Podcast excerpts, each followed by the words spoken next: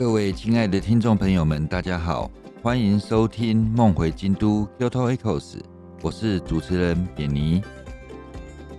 不知道对大家来说，京都是一个什么样的地方？有人说，京都是老人旅行团才会去的地方；有人说，京都到处都是庙，无聊死了。对我来说，京都是一个充满万千风情。令人迷恋、一去再去的地方。那不知道你心目中的京都是什么样的呢？让我们就来聊聊京都大小事。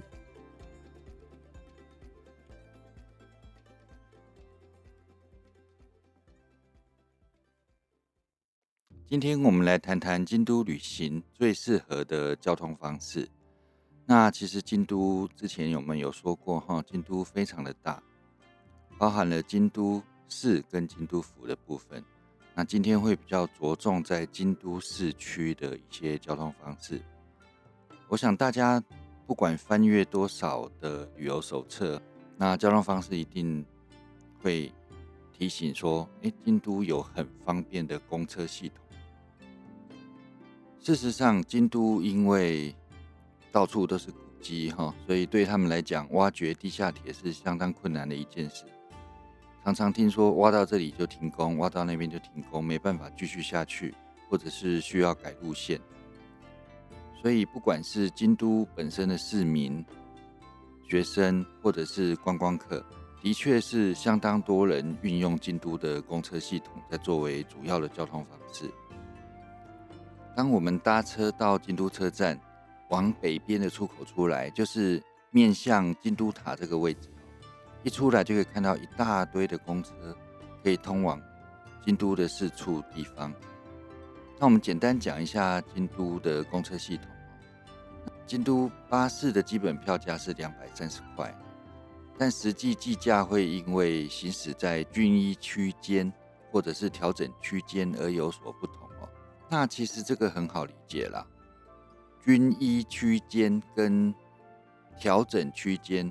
主要的差别就是，比较靠近市区会有一个范围，这个就是军医区间哦，它主要涵盖了整个京都的主要市区，那票价是均一的，不管里程，只要在这个范围内搭车就是两百三十块日元。那当然也有比较远离市区的地方，那那个就是调整区间。当巴士行驶到调整区间的时候呢？票价就会依照行驶的距离去做调整哦，搭越远，当然要付出越大的代价。那怎么去分什么是均一区间跟调整区间的公车呢？其实很简单哦，一般进度的公车都是从后门上车。你如果上车的时候看到有抽取整理券的机器哦，如果有的话，这就是调整系统；如果没有的话，那就是。均一系统，因为它不用去计算你从哪里上车、哪里下车，所以这个就是均一系统巴士。那其中对于观光客来说，还有一个很方便的系统，叫做落巴士啊。它是为了观光客旅行而设置的急行巴士，它不会站站停啊，它会主要会停一些比较大的景点为主。这就是落巴士的观光巴士，那外表也相当好辨认。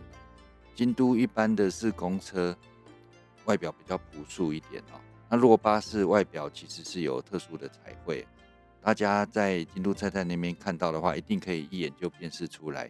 那若巴士主要有三个系统哦，那就是一百号、一百零一号跟一百零二号。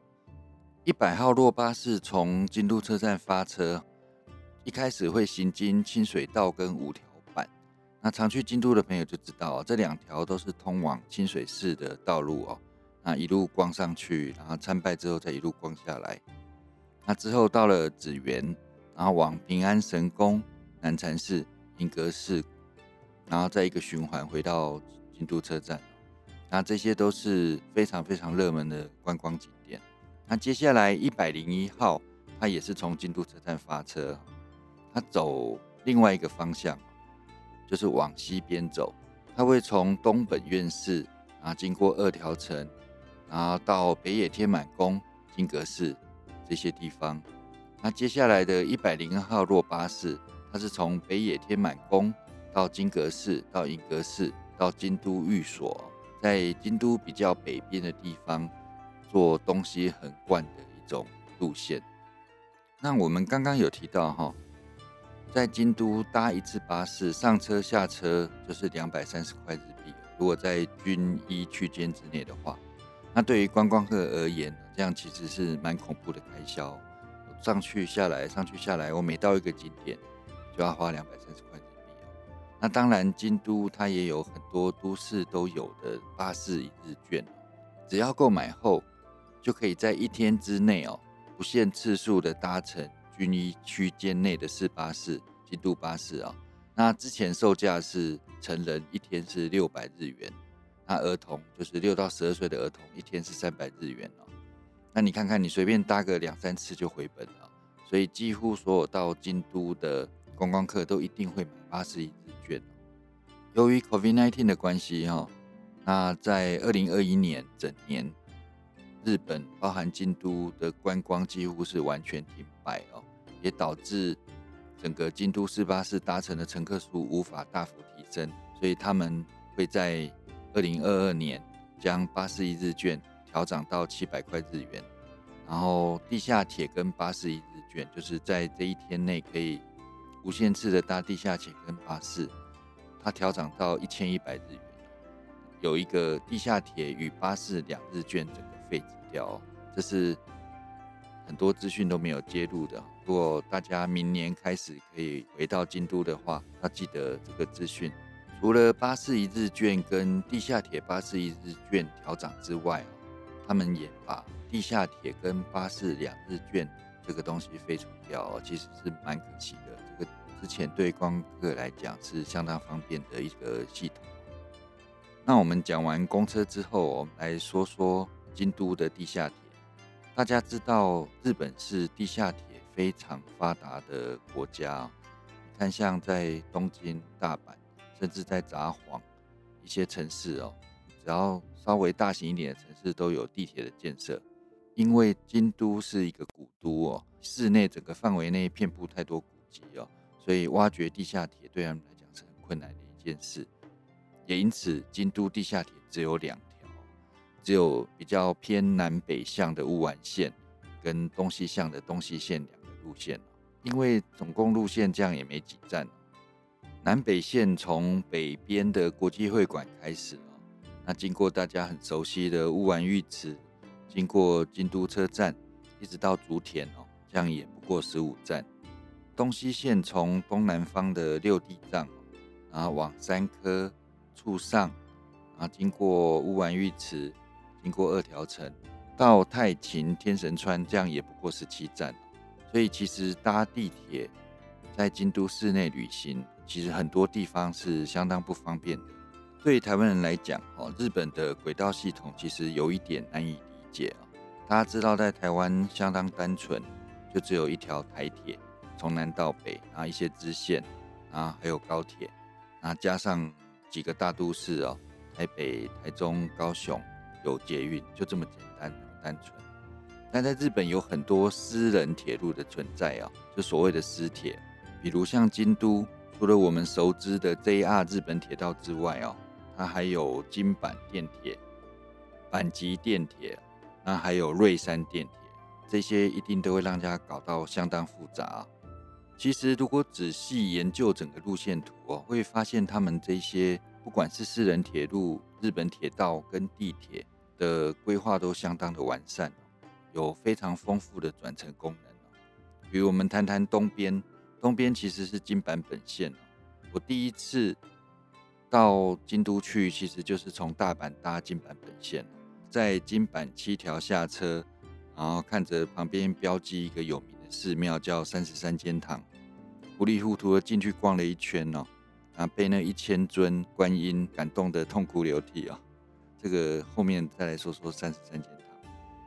金版本线主要是在京都的东边，那它往北一直到出町柳之后转瑞山电铁，它不能直接转乘，它是出站之后过个马路就可以到瑞山电铁站，然后往北一直可以到一城市修学院，最后到巴赖比瑞山口。那大家会觉得跑这么北边到巴赖比瑞山口来干嘛？这边其实，在枫叶季有一个非常非常知名的景点，叫做琉璃光院。每次到了枫叶季跟樱花季，整个都会塞满，整个都会塞满，是一个非常知名的景点。尤其是在二楼，整个火红的枫叶映照在桌面上的倒影，那个是非常非常有名的拍照的地方。在这边，除了可以参观琉璃光院之外，哦，这里还有缆车可以直接通往比瑞山。但是冬天常常因为下雪会封闭哦，所以如果要搭缆车上山的话，要先查好交通资讯。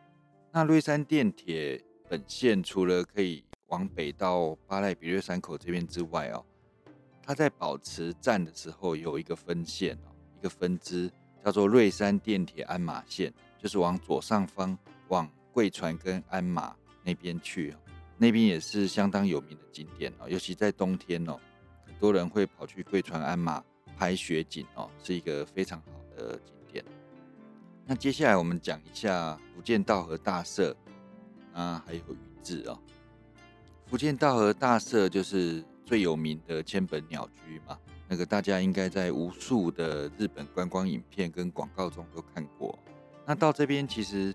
不管是搭 JR 的奈良线，或是搭金坂本线，都可以到。车站的距离并不远，出了车站一下子就可以走到路口。那再来一个宇治茶香，这边有一个非常有名的平等院。很多人会看看路线，就觉得说：“哎，我搭 JR 奈良线就可以了。”基本上 JR 奈良线也是可以到宇治，只是这边的宇治站离平等院相当的远。要多走大概十五分钟的路哦，比较近的话呢，坐金坂本线在中苏岛那边转金坂宇治线哦，这个时候要非常小心哦，因为一坐错就到大阪去了。金坂宇治线的车站其实就在宇治桥旁边而已哦，离平等院相当的近哦。上次搭金坂宇治线来宇治的时候，刚好是周末，一出车站就看到这边很有名的茶茶王子在跳舞。他是一个非常非常可爱的大型人偶哦，前几年也来过台湾表演，大家有兴趣的话可以去查查查查王子长什么样子。接下来我们来谈谈东西向的轨道交通哦。那我们刚刚不是讲到吗？京都的地铁有东西线哦，但是它其实是在三条的方向，水平面是跟三条算是平行的哦。对于一般最多最多观光客的四条雾湾区域。东西线是没有办法到的，这个时候怎么办呢？其实这边有一条就是阪急京都线，阪急京都线它从紫园那边往西边一直通通到大阪区，在四条大宫这边呢，可以转金福蓝山线，可以一直坐到蓝山去。那金福蓝山线其中有一个重要的分支哦，就是金福北野线，它可以到仁和市、龙安市。北野白梅町这边就是北野天满宫的所在地哦，那这边离金阁寺也大概只有剩下两公里的距离而已，也很多人会搭这条线到北野白梅町，再徒步前往北野天满宫跟金阁寺做游览。好，那今天讲了一大堆轨道哦，相信大家一定头昏脑胀。其实我自己在京都，虽然觉得轨道可以到很多地方，但是转来转去真的很不方便。今天来告诉大家，我觉得在京都市区旅行最方便的东西是什么？当然是举手就有的啊！是什么东西？计程车啦！他已经想说，计程车，日本计程车不是贵死人吗？你怎么敢叫我们旅行的时候坐计程车？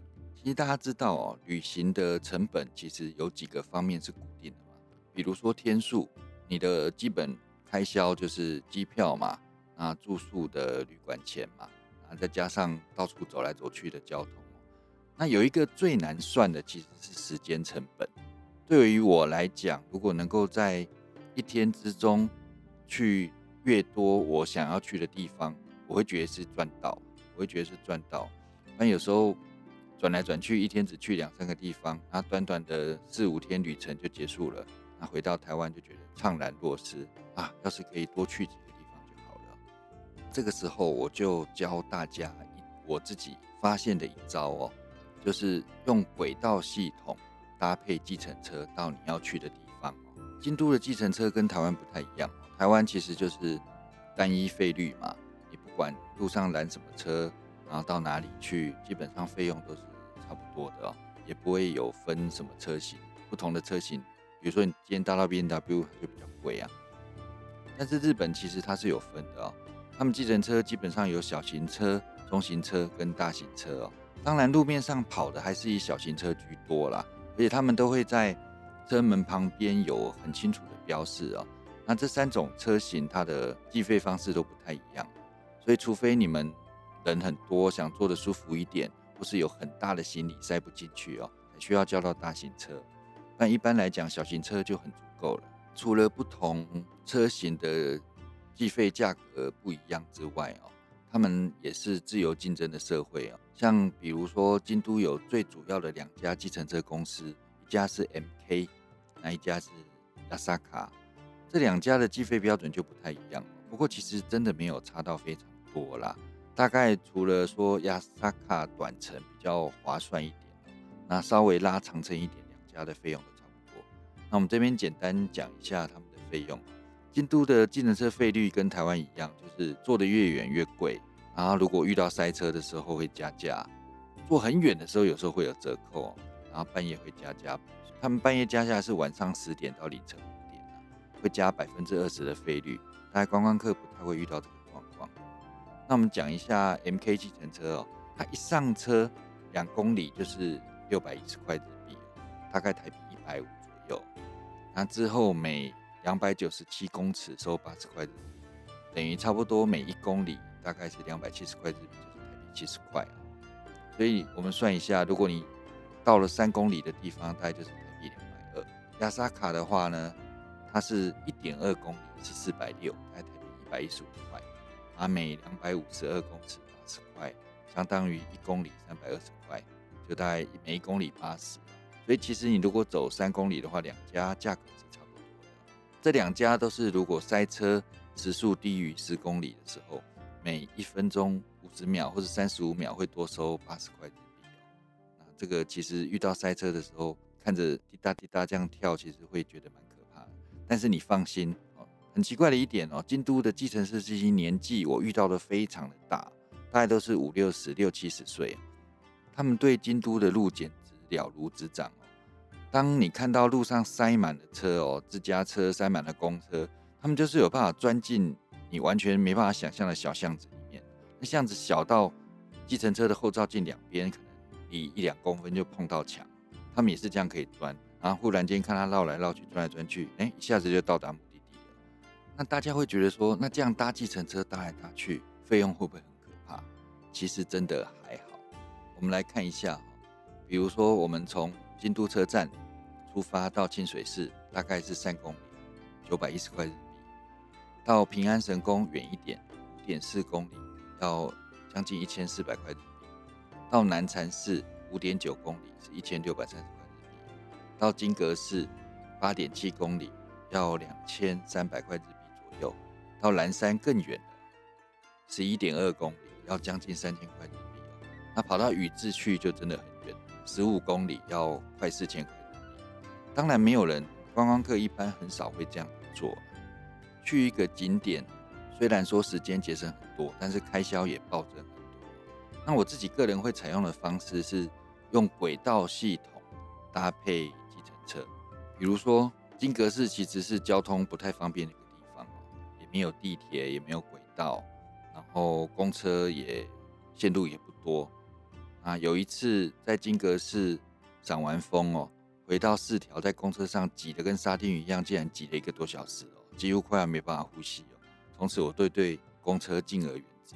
个人采用的方法是先搭地铁到北大陆地铁站乌丸线哦，搭到北大陆，那大概一个人大概两百三两百三日币左右，两个人算五百多。那从那一边。再搭计程车到金阁寺，就只剩下二点七公里。我们刚刚有提到哦，如果直接从京都车站坐到金阁寺的话，大概是两千三百日币哦。但是你如果先搭地铁，然后再从北大陆转到金阁寺的话，大概只剩下一千五日币不到。那人越多的话，会感觉越节省。那所以我就是用这样找比较近的轨道建设的站，再搭配近短程的计程车到很多地方，这样真的省很多时间。比如像其实，在樱花季哦，在金阁寺的山上有一个秘境叫远古院阿拉达念，那个真的是人间仙境啊！整个铺天盖地的樱花到处都是啊。那我看很多交通指南都是说，你要先搭公车到金阁寺啊，然后再徒步啊，走走走走走走四十分钟才能到远古院。其实他从那边从金阁寺搭计程车上山也不过二点四公里。